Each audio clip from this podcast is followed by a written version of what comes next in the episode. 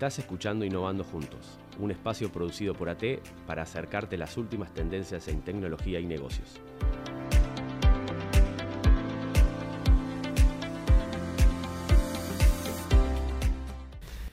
Bienvenidos al tercer episodio del podcast Innovando Juntos. Mi nombre es Damián Muraña, arquitecto de soluciones en AT Innovando Juntos, y hoy me acompaña Gonzalo Sologaistoa, director en AT Innovando Juntos. Bienvenido, Gonza, ¿cómo estás? Genial, genial también. Me, encanta esta forma de comunicar que estamos encontrando desde AT, así que gracias por la invitación. Sí, sí, viene siendo un, lindo experimento el podcast, ¿no? Aprendiendo. Este, bien, genial. Bueno, hoy les contamos que vamos a estar hablando de, la estrategia multicloud y de las tecnologías multicloud, multinube, en lo que refiere a, VMware. Vamos a contar además con un invitado que nos va a estar eh, ilustrando un poco respecto a esto. Y la idea es hacer un, repaso, ¿no? Desde la visión esta de VMware, que, que, no es nada nuevo, de hecho ya hace varios años que VMware viene eh, planteando una visión y una estrategia marcadamente multicloud, con esos tres pilares eh, de poder ejecutar cosas en cualquier nube, o sea, en cualquier infraestructura, desde on-premise hasta nubes públicas, trabajar con cualquier aplicación, esto es, desde aplicaciones corriendo en máquinas virtuales que vendría a ser lo más tradicional hoy en día, hasta contenedores y bueno, aplicaciones eh, de software como servicio, y en cualquier dispositivo, que es lo que refiere a la parte de espacio de trabajo digital y todas esas estrategias de VMware, que eh, en algún momento tendremos que hacer un, episodio del podcast dedicado a eso, porque bueno, la verdad que es un, montón, ¿no? Este, y bueno, ahí se ha agregado también toda la parte de, de seguridad intrínseca que ya comentamos en algún episodio anterior, y seguramente un montón de temas que nada, trabajaremos en, episodios siguientes. Por lo pronto, eh, la idea era acercarles la, visión más general de multicloud de VMware y detenernos y hacer comentarios respecto a algunas tecnologías adentro de, todo eso, que son los habilitadores. Sí, viste que el multicloud este, genera un desafío porque ahora hay que eh, elegir en, dónde correr esas cargas que antes este, corríamos en el data center y, y, habrá equipos de desarrollo que quieran ejecutar en AWS porque Lambda, el servicio de ejecución de, código serverless, eh, les, parece importante y otro equipo que querrá usar eh, SQL Azure y correrá sobre la plataforma de, la nube de Microsoft o BigQuery sobre Google. Entonces, este, de verdad es, relevante la multinube porque necesito entender dónde están los mejores servicios y correr en ellos cada uno de mis sistemas y se nos complica quienes estamos en la infraestructura esa gestión. Está claro que hace 20 años atrás era todo mucho más simple, teníamos un centro de datos, empezábamos a virtualizar, este, ahí fue donde Bifir se convirtió en la, plataforma de virtualización por excelencia ¿no? a nivel mundial, a nivel de redes también, digo, lo hablábamos el otro día con, en el episodio ese de One con Pablo Varela, ¿no? era todo mucho más simple, firewall de borde, conectividad a las sucursales eh, muy limitada. Este, hoy en día en este panorama de poder ejecutar aplicaciones en un montón de lugares distintos y cada uno con sus particularidades, eh, bueno, se vuelve un, tanto complejo tomar decisiones, administrar y operar sobre todo eso. Y VMware tiene un montón de herramientas que nos vienen a ayudar un poco a, esas operaciones. Sí, para la operación y para el desarrollo, ¿no? Antes monolítico o N capas y ahora microservicios y eso multiplica, por suerte están los contenedores, pero el desafío es para todos, así que tenemos que trabajar. tal cual. Este, bueno, en ese sentido, eh, para no, demorarnos mucho más, eh, tenemos un, invitado, Octavio Duré, director de soluciones de ingeniería para el sur de Latinoamérica en VMware, que nos va a contar un poco de primera mano eh, acerca de esta visión de VMware y algunas tecnologías habilitantes para todo esto. Así que le damos paso a Octavio. Gracias Damián, gracias Gonzalo, gracias equipo de AT por la invitación. Bueno, efectivamente les cuento acerca de la visión y de la estrategia multicloud de, de Vimo. Nosotros seguimos muy de cerca dónde se ejecutan las cargas de trabajo para poder colaborar con nuestros clientes en la gestión de esas cargas. El 75% de, los, de nuestros clientes están desplegando soluciones en ambientes multicloud. De hecho, 75% están en dos o más nubes, el 40% están desplegando ambientes en tres o más nubes. Con lo cual, este ambiente de nube híbrida y multinube es el ambiente en el cual se va a desarrollar la tecnología en los próximos años. Con lo cual, tenemos que enfrentar un, número de desafíos. ¿no? Hay una, encuesta muy interesante de HashiCorp que coincide con las encuestas que hicimos nosotros en julio del año pasado, en términos de cuáles son los mayores desafíos. ¿no? Los clientes lo que están diciendo es que em, la complejidad de la nube híbrida es un, inhibidor, eh, la falta de skills en cada una de las organizaciones para administrar y gestionar múltiples nubes es otro de los inhibidores, de las preocupaciones. El otro tema es la seguridad y finalmente eh, los costos. Entonces, ¿qué es lo que ha hecho VMware eh, en relación a estos, a estos temas para facilitarle la vida a nuestros clientes? Primero, definimos este eh, Data Center definido por software, es la piedra fundamental que me permite gestionar todos los recursos de IT a través de software. Seguido a eso, no nos quedamos en el on-premise, sino que hicimos alianzas con los principales proveedores de nube pública, básicamente con todos, incluso con service providers locales en cada una de las geografías, para que esa misma plataforma VMware pueda ejecutar en cualquiera de estas nubes. Em, lo que se anunció durante el último VMworld en relación a esto es em, lo que llamamos VMware Cross Cloud Services y es la capacidad de ofrecer en cualquiera de estas nubes, por un lado, una plataforma de aplicaciones, por otro lado, una infraestructura de cloud, eh, administración y gestión de cloud, seguridad y networking y espacio de trabajo digital. Todas estas soluciones corren, ejecutan y se, gestionan con una tecnología uniforme, ¿no? con una tecnología consistente en cualquier nube en la que decidamos ejecutar. Es cambiar de este approach de Cloud First a Smart Cloud. Cada carga de trabajo en la nube que más me conviene de acuerdo a la carga que estoy, a las aplicaciones que estoy ejecutando. Entonces, en términos de plataforma de aplicaciones, em, tenemos a Tanzu, eh, que me permite eh, construir, ejecutar y gestionar aplicaciones. Básicamente aplicaciones Kubernetes, tanto en vSphere como en cualquier proveedor de nube pública. Es más, tenemos herramientas para gestionar incluso distintos flavors de Kubernetes con la misma herramienta, Tanzu Mission Control en este caso. VMware Cloud es la capacidad de nuestro Software Defined Data Center eh, básicamente VMware Cloud Foundation, de ejecutar no solamente en on-premise y en el Edge, sino en cualquier proveedor de nube pública, ¿no? en AWS, Azure, Google, eh, IBM Cloud, Oracle, Alibaba. Después tenemos la plataforma Virtualized Cloud que me permite gestionar esta, esta infraestructura con, una, con un conjunto de herramientas uniforme. ¿no? Estamos atacando eh, esta, este inhibidor que mencionaban en la encuesta respecto de la complejidad de la nube híbrida o de la falta de skills. Ahora, con la misma plataforma, con los mismos skills, con la misma tecnología, gestiono las cargas de trabajo y la infraestructura, no importa dónde esté corriendo. Y ese es básicamente la clave del paradigma de cloud. No es eh, la nube usar la computadora de otro, sino que es gestionar recursos de IT de manera ágil, dinámica, sin que me importe dónde están estos recursos. Pueden estar en mi propio data center o pueden estar en cualquiera de los proveedores de nube pública. La tecnología que uso va a ser la misma.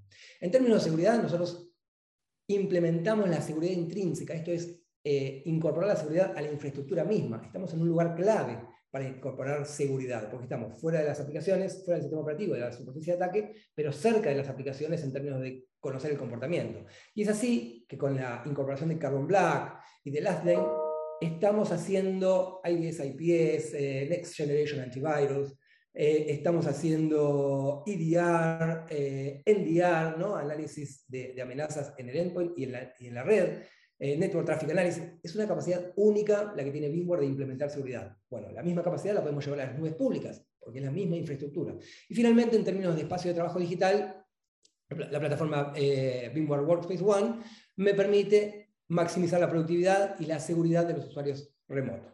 La verdad que em, en términos de, transformación digital, estas capacidades hacen la diferencia. Sobre todo durante la emergencia sanitaria, esto eh, permitió a las empresas mantener a sus empleados trabajando productivamente desde cualquier lugar, mover cargas del data center a la nube para liberar espacio para crear esta, eh, escritorios eh, remotos. Tenemos muchos casos de uso donde esta tecnología de VMware Cloud ha sido ha súper eh, efectiva a la hora de darle continuidad al negocio y de poder diferenciarme de la competencia en, un periodo como el que acabamos de atravesar o el que estamos terminando, espero, de atravesar. La única forma que tengo de diferenciarme de la competencia es a través de una experiencia digital avanzada. Y esa experiencia digital avanzada implica sí o sí poder desarrollar aplicaciones modernas muy rápidamente y ponerlas en producción muy rápidamente. Y el paradigma de nube ayuda mucho a que esto ocurra. Hay un mito que es que eh, usar VMware sobre, unas nubes, sobre estas nubes públicas puede ser más caro que usar esas nubes públicas de forma nativa. Bueno, tenemos herramientas para mostrar con información pública que esto no es cierto. Les muestro algunos ejemplos de clientes reales en la región eh, con distintos proveedores de nube, ¿no? AWS, Oracle, Azure.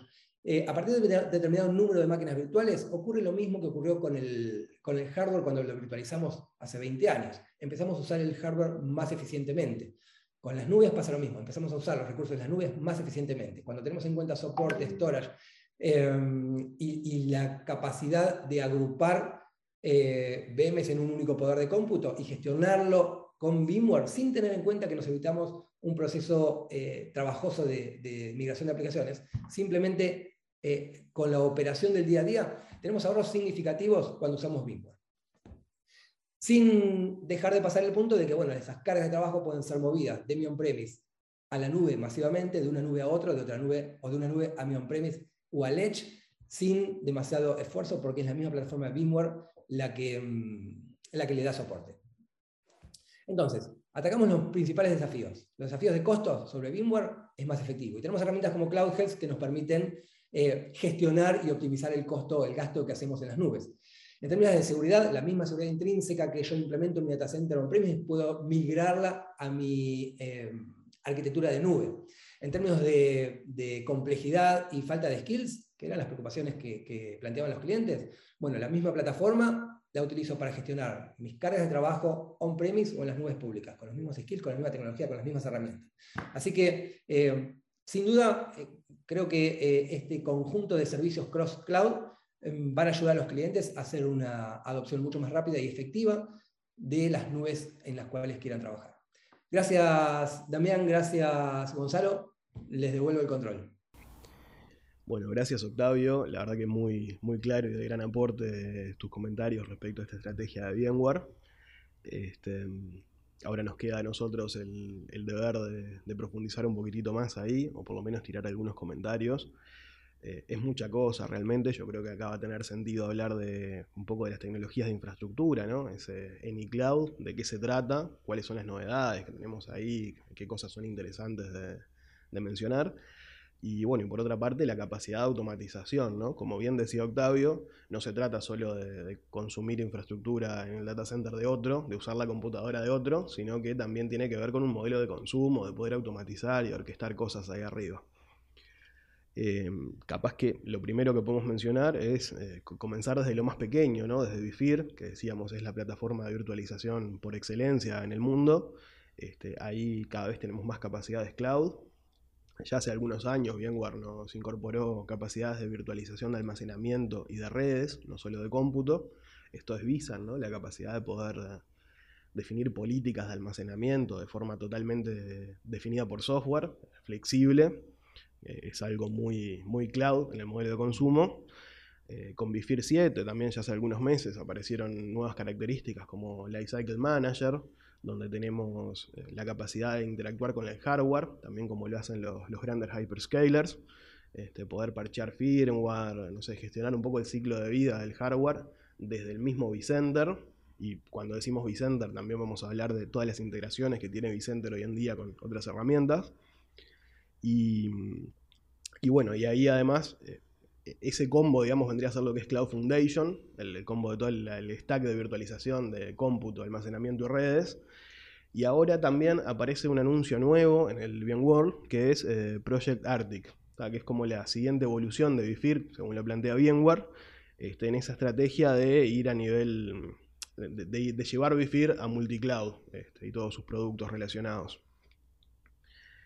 Em, claro, porque en definitiva uno dice, ¿por qué, estamos charlando de BIFIR y de tecnología si estamos hablando de multicloud? Pero el tema es que hay que este, capitalizar todo el conocimiento y, los skills y la infraestructura que tienen las empresas con BIFIR como base este, e integrarlo con la cloud. No, es que estamos hablando de BIFIR. Nosotros decimos Any Application, eh, que es como la, la, parte más alta de esto, ¿no? Any Cloud, Any Device, Any Application y ese Any Application en realidad corre en algún lado. En algunos casos van a ser en nubes públicas con las plataformas nativas, pero bueno, en muchos casos las empresas siguen teniendo Bifir como, como pilar fundamental de toda esa stack de virtualización. Y resolver la nube híbrida no es solo conectar, hay que resolver cómo hacer que lo que está en el on-premise este, e, entienda el modelo operacional de, la nube y cómo hacer que la nube también entienda cómo, cómo eh, conectarse con nosotros. Entonces hay que resolver en, todos esos lados, ¿no? Exacto. Eh, en ese sentido, bueno, Project Arctic, si bien todavía no está totalmente claro de qué se va a tratar, tenemos los, grandes eh, highlights, hay anuncios, eh, se trata de conectar Bifir a ese modelo de nube nativo. O sea, la primera parte es la interconexión directamente y después el entendimiento, ¿no? que Bifir se vuelva cloud aware y que pueda consumir todos estos servicios cross-cloud que mencionaba Octavio. Eh, bueno, sobre esto evidentemente lo, veremos en los próximos meses, supongo. Calculo que en el correr de 2022 VMware nos va a estar dando novedades un poco más tangibles, pero bueno, es uno de los grandes anuncios del VMware, parece muy interesante y, es la siguiente evolución ¿no? en este pilar de, virtualización del data center on-premise, así que había que comentarlo. De hecho, fíjate, Octavio recién nos contaba que, que los skills eran una de las preocupaciones o los conocimientos, las habilidades que tienen los equipos este, la, gente que trabaja hoy en día era una de las preocupaciones que se tenía. Entonces, justamente el, aprovechar todos esos conocimientos en Bitfir y ir hacia la nube, pero teniendo un Bitfir, que sería el, resultado de este proyecto, que entienda sobre la nube, que esté conectado con la nube y que el modelo operacional sea de nube, hace que todo lo que hemos venido aprendiendo en estos últimos años este, sea aprovechable, porque puedo trabajar con la nube desde el on-premise, ¿no? Sí, sí, sí. Además, eh, llevamos esas capacidades al on-premise, eh, seguimos reutilizando conocimientos, que es un poco también lo que plantea VMware con eh, VMware Cloud, este stack Cloud Foundation, en los distintos hyperscalers. El primero fue VMC en AWS, y ahora tenemos otros, tipo Azure VMware Solution, Oracle VMware Solution, bueno, en Google también, en Dell, en IBM, tenemos todas estas soluciones este, que es parte de ese desafío multicloud, ¿no? de cómo lo resolvemos. Si queremos trabajar con máquinas virtuales y con, y con el enfoque que ya venimos trabajando hasta ahora on-premise, eh, VMware se ha aliado con los grandes hyperscalers para poder darnos ese mismo stack en sus distintas nubes y geográficamente eh, cubriendo todo el mundo, ¿no? Eso es brillante.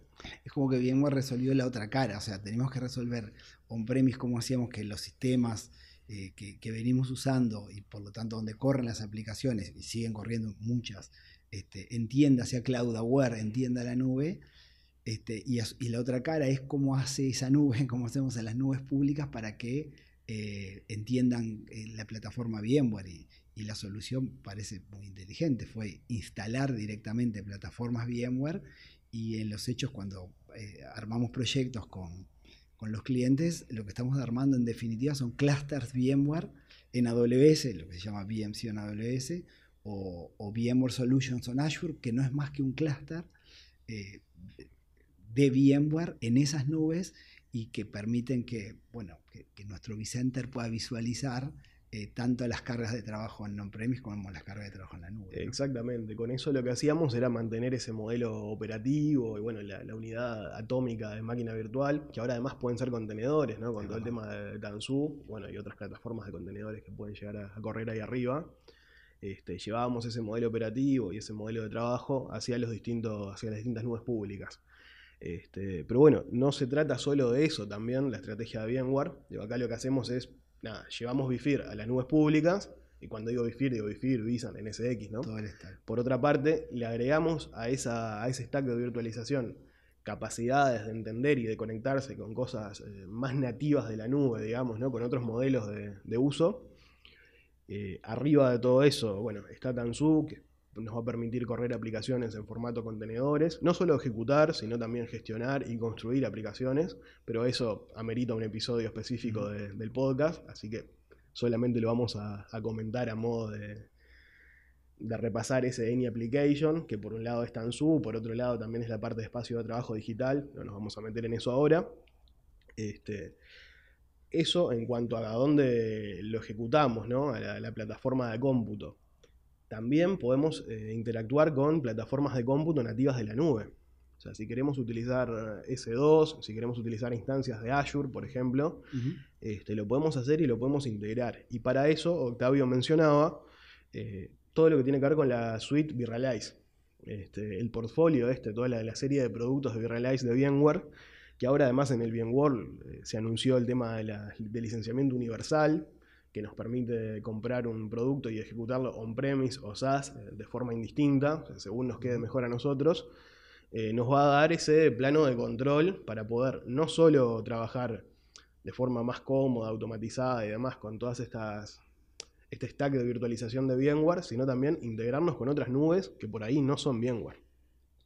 Sí, hace unos años el desafío era cómo, a, cómo iba a integrar VMware con, con, la nube pública y la forma fue el, entrar adentro de todas ellas, Alibaba, Google, este, Amazon, este, Azure, IBM, y, que podamos eh, desplegar cargas de trabajo conectadas nativamente, como decías, contra un S2, un S3, contra un BigQuery en Google, contra lo que sea, para ejecutar proyectos de Big Data que no puedo, no puedo ejecutarlos en, on-premise, pero quiero mantener el, modelo operativo. Entonces, la solución parece muy buena, este, pero al otro día surge el, problema del día 2, del, el soporte día 2 y, y esa solución que es SaaS, ¿no? porque en definitiva son todas soluciones SaaS que nos permiten conectarnos y seguir administrando con herramientas VMware. Sí, básicamente en todo lo que tiene que ver con este stack eh, on-premise, y cuando digo on-premise también digo en nubes públicas, bueno, VMware le sigue agregando capacidades, ¿no? que, si podemos utilizar las GPUs para procesamiento de inteligencia artificial y bueno, todo ese tipo de, anuncios que también estaban ahí en la vuelta en el VMware 2021. Pero por otra parte, eh, como decíamos hoy, bueno, capaz que para nuestra aplicación, para nuestro caso de negocio, no es lo ideal igual, por más que la funcionalidad esté ahí y tenemos que correrlo en estas nubes, con las tecnologías nativas de las nubes.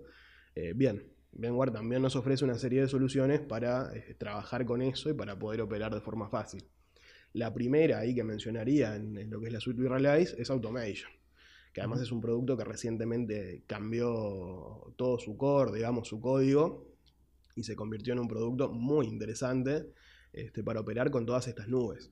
Con Automation vamos a poder trabajar con lo que son los, blueprints, digamos, trabajar con estas instancias, sean máquinas virtuales, contenedores o inclusive bare metal en algún caso, eh, independiente de cuál es la plataforma en la que se ejecuta por debajo, ¿no? cuál es esa, esa infraestructura cloud.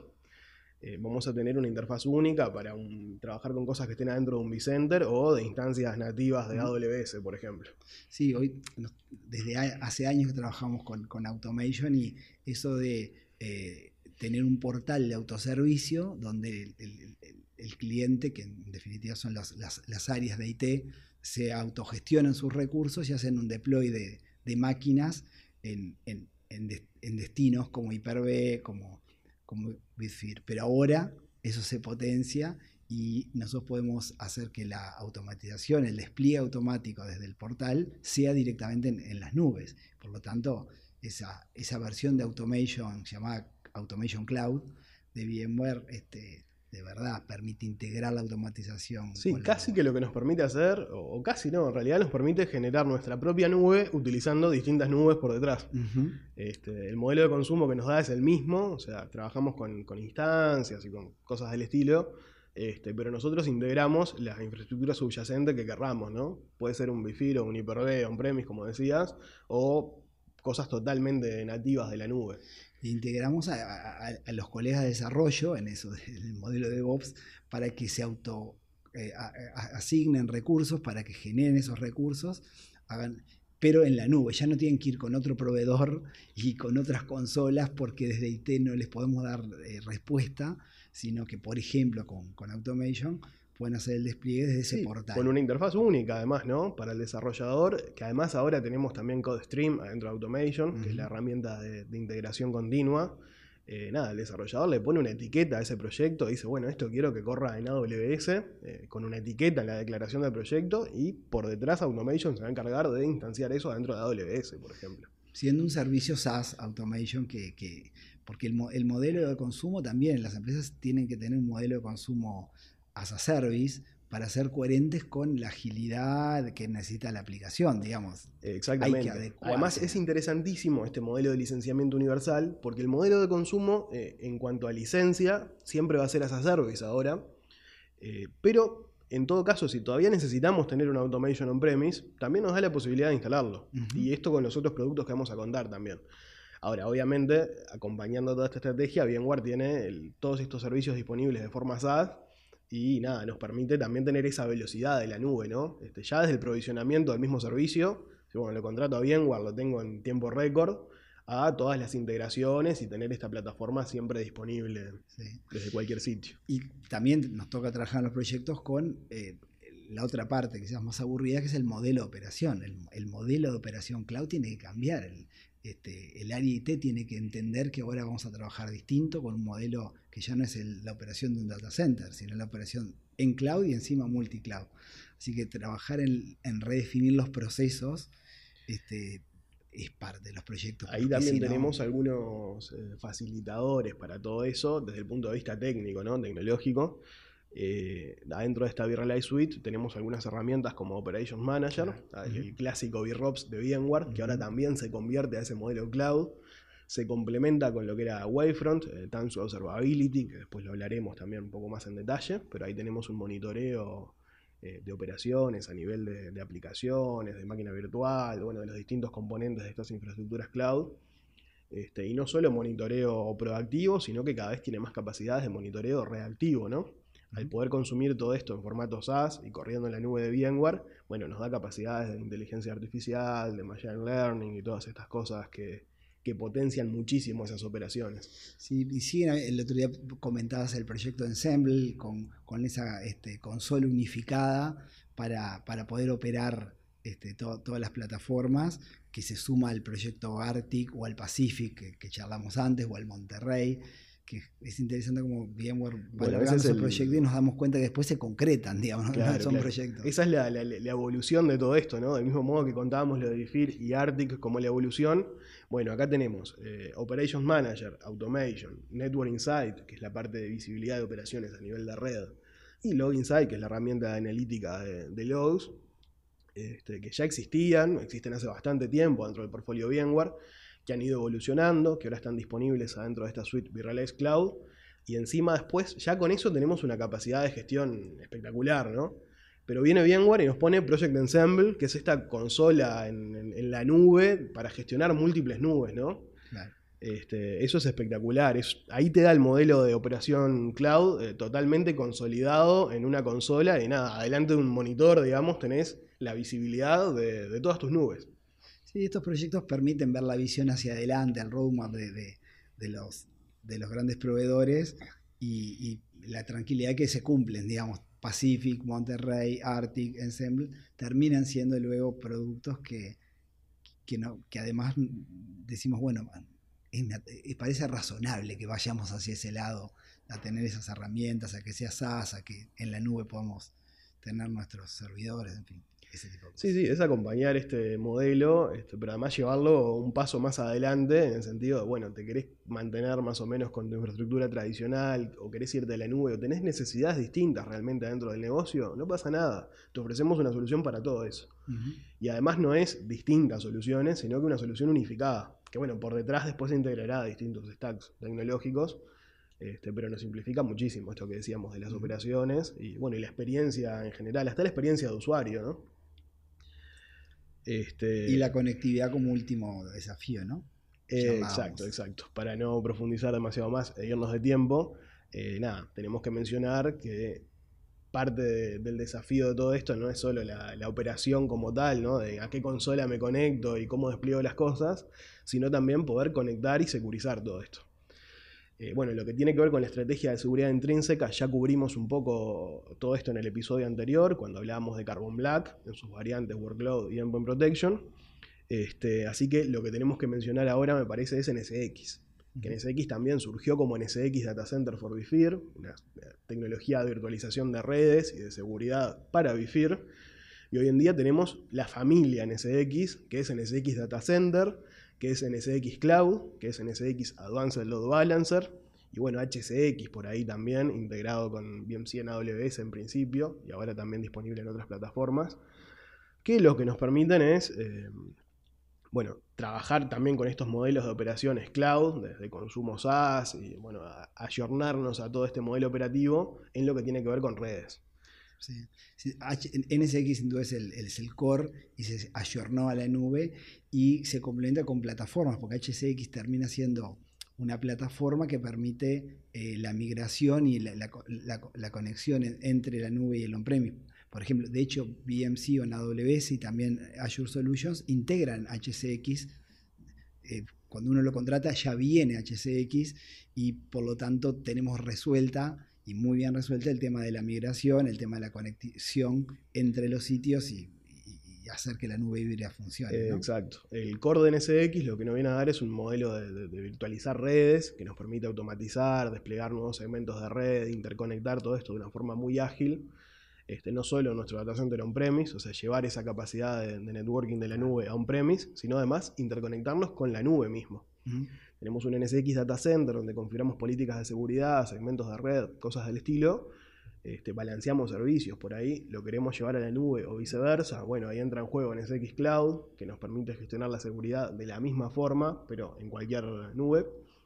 Eh, Advanced Load Balancer, ¿no? con sus capacidades de WAF y bueno, toda esa parte de seguridad, también para balancear cosas en cualquier nube y HCX que nos viene a dar como la, cereza de la torta, si se quiere, que es la capacidad, además de mover cualquier cosa entre nubes, de convertir máquinas virtuales de on-premise a instancias de AWS, por ejemplo. Este, ahí hay todo un, desarrollo tecnológico interesante que nos resulta un facilitador fundamental para todo este modelo operativo. Y, hasta ese de One, que, de hecho ustedes lo, charlaron con Pablo en un episodio anterior, que, es parte de la solución que necesito para, para lograr esa conectividad, ¿no? Eh, de One y Digital Workspace, en todo lo que tiene que ver con, la conectividad desde el usuario, o sea, desde quien consume todo esto, a, bueno, cómo interconecto todos los centros de datos, este, completan un poco ese portfolio de VMware y nos permiten cubrir con un mismo stack tecnológico, con la misma experiencia de administración y de operaciones, eh, básicamente cualquier caso de, de, negocio que tengamos, ¿no? Mucha cosa para seguir conversando entonces. Sin dudas, este, me parece que hoy lo vamos dejando por acá, ya invertimos unos cuantos minutos y todo esto lo podríamos profundizar mucho más, este, así que bueno, nada, dejamos los temas planteados para siguientes episodios. Y, nada, no me queda más que agradecerte Gonzalo, agradecer nuevamente a Octavio. Y bueno, nos despedimos hasta el próximo episodio. Un gusto haber participado, hasta la próxima.